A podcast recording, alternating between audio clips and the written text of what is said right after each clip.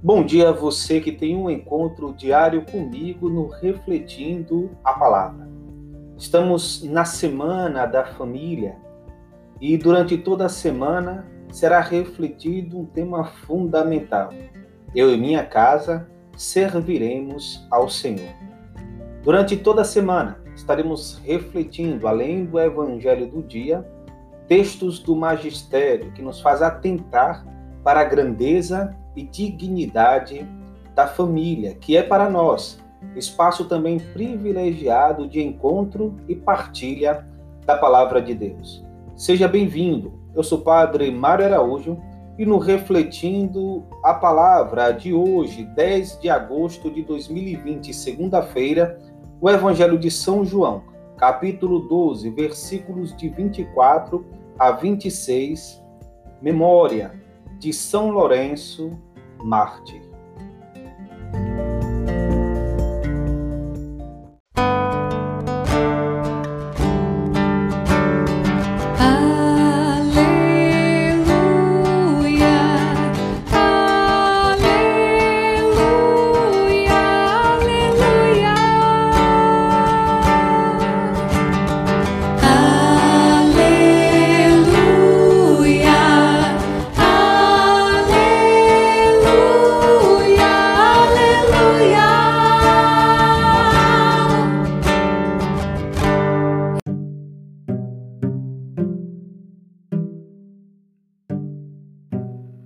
Senhor esteja convosco, Ele está no meio de nós. Proclamação do Evangelho de Jesus Cristo, segundo João. Glória a vós, Senhor.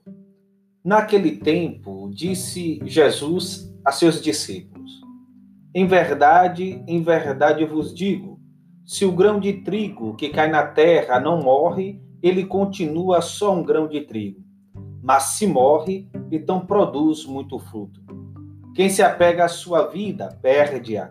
Mas quem faz pouca conta de sua vida neste mundo, conservá-la-á para a vida eterna. Se alguém me quer servir, siga-me, e onde eu estou, estará também o meu servo. Se alguém me serve, meu Pai o honrará. Palavra da salvação. Glória a vós, Senhor. Que as palavras do Santo Evangelho perdoem os nossos pecados e nos conduza à vida eterna. Amém.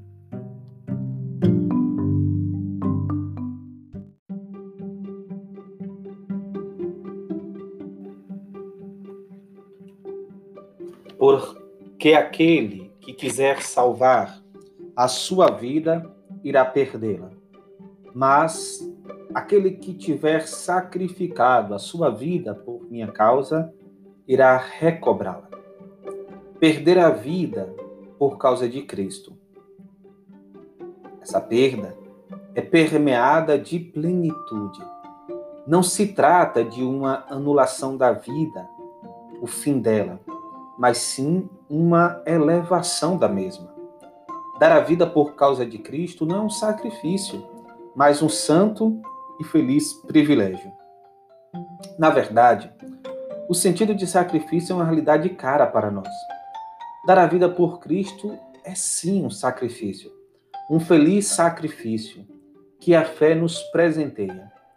E dar a vida precisa ser entendida dentro de uma dimensão universal. É dar a vida desde as renúncias diárias até a expressão do martírio.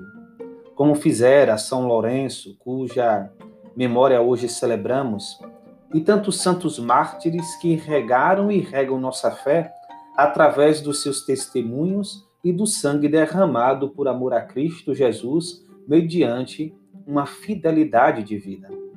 Sobre o martírio, diz-nos o Papa Bento XVI. Onde se fundamenta o martírio?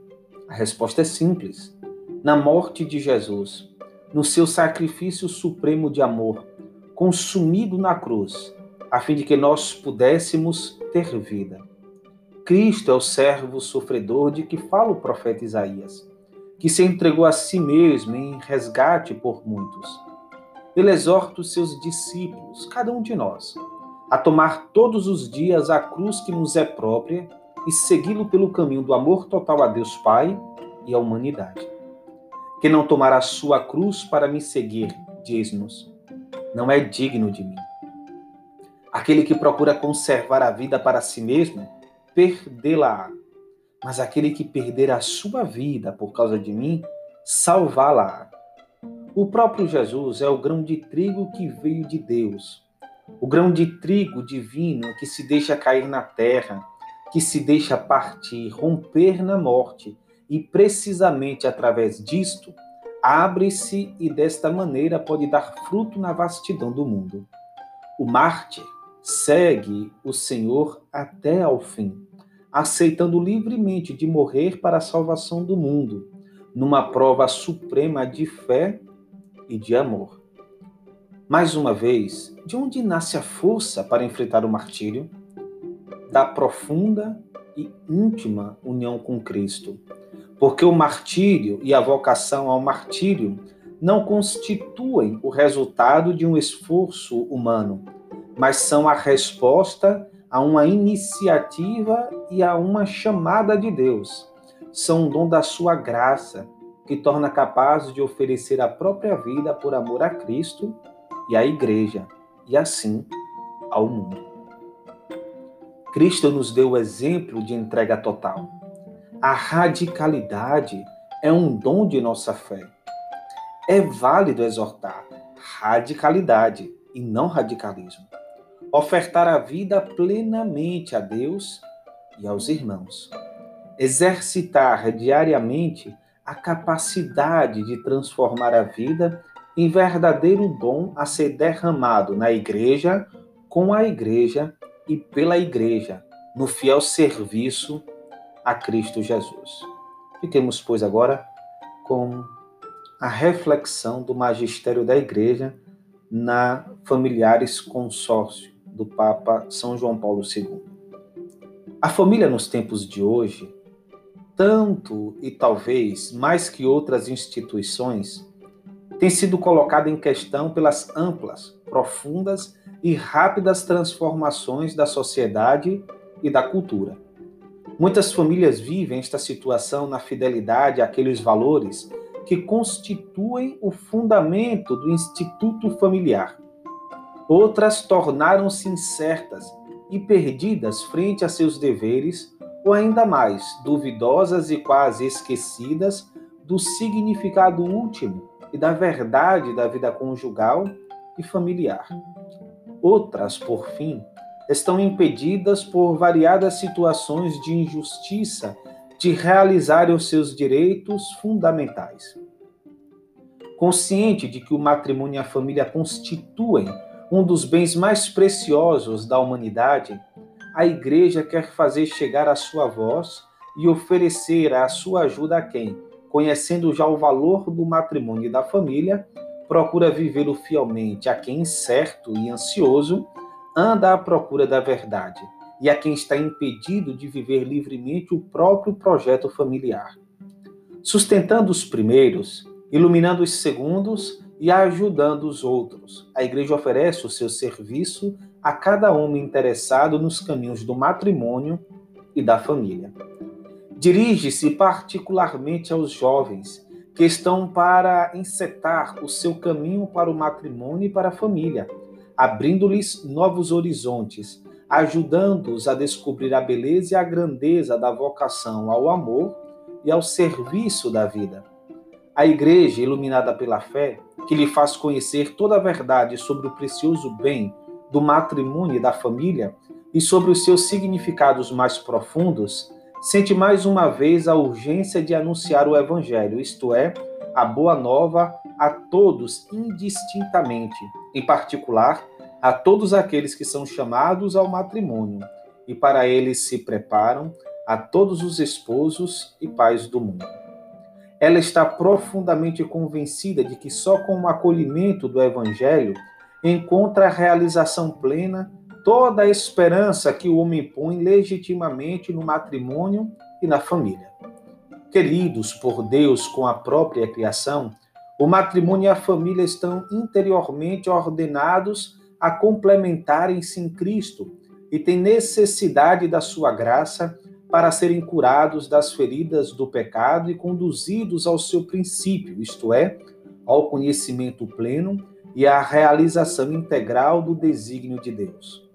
No momento histórico em que a família é alvo de numerosas forças que a procuram destruir ou de qualquer modo deformar, a igreja, sabedora de que o bem da sociedade e de si mesma está profundamente ligado ao bem da família, sente de modo mais vivo e veemente a sua missão de proclamar a todos os, o desígnio de Deus sobre o matrimônio e sobre a família, para lhes assegurar a plena vitalidade e promoção humana e cristã, contribuindo assim para a renovação da sociedade e do próprio povo de Deus. Louvado seja nosso Senhor Jesus Cristo, para sempre seja louvado. Caros irmãos e irmãs, nesta semana, Semana da Família, busquemos intensificar as nossas orações por nossas famílias, suplicando de Deus toda a graça, suplicando do Senhor toda a proteção, para que a nossa família esteja guardada sob o atencioso olhar de Deus, para que possa se afastar dela toda aproximação de sombra, de trevas e de erro, e esteja sobre a família a graça santificante do Senhor. Aproveito para convidar a todos vocês na próxima quarta-feira, às 19h30, através da TV Web Nossos Passos, um momento de adoração por nossas famílias. Uma atividade que realizamos todos os anos na Paróquia Senhor dos Passos e que realizaremos mais uma vez nesta oportunidade que o Senhor nos concede. A noite das famílias adoradoras. Então venha conosco rezar, venha conosco apresentar a sua família suplicar ao Senhor a graça da restauração. E queremos nós colocar a sua família diante de Jesus Eucaristia, apresentando a Ele todas as suas necessidades. O Senhor esteja convosco, Ele está no meio de nós. Abençoe-vos o Deus Todo-Poderoso, Pai, Filho e Espírito Santo. Amém.